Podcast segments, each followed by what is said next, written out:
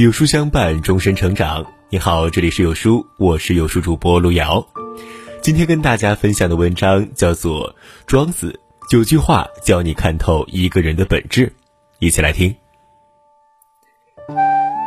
相信有不少人看过下面的这张图片：两个生命垂危的人，一个人试图为对方剪断吊绳，而另外一个却试图踢开对方脚下的凳子。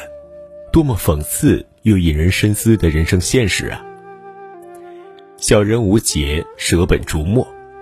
有些人口蜜腹剑，表里不一，戴上友谊的假面具来掩饰自私自利的本质。人心难测，识人不清，只会自食恶果。曾国藩之所以能成为一代大儒，与他的善于识人密切相关。据说清朝四分之一以上的官员都由他提拔任用，包括李鸿章、左宗棠等晚清名将，足见慧眼识人的重要性。庄子在《列御寇》中曾说过：“人心比山川险恶，比天象难测。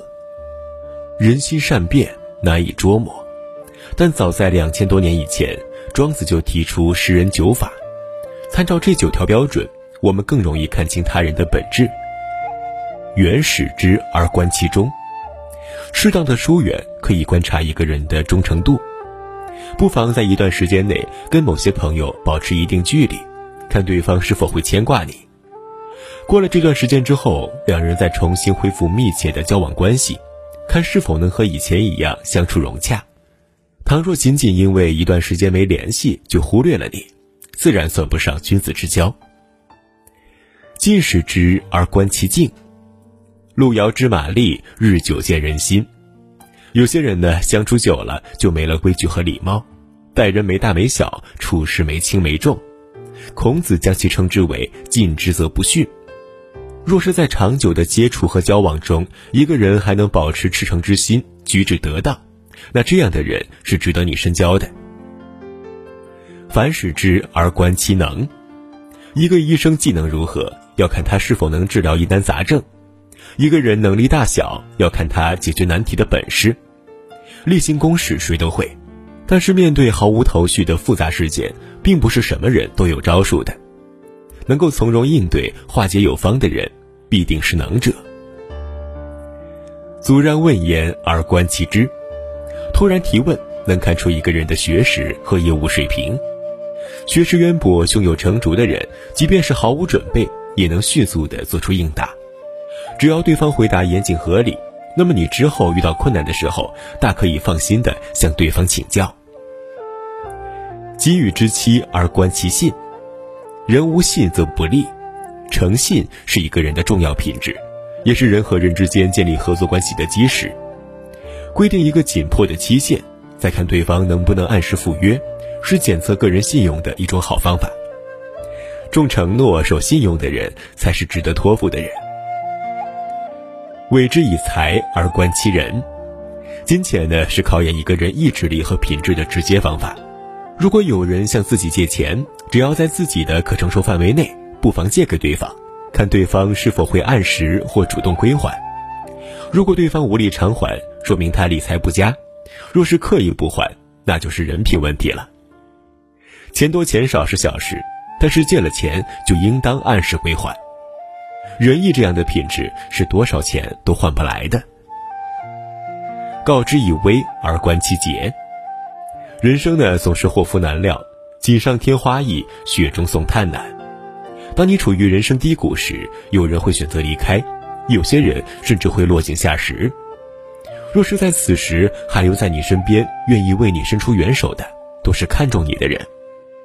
日久见人心，患难见真情。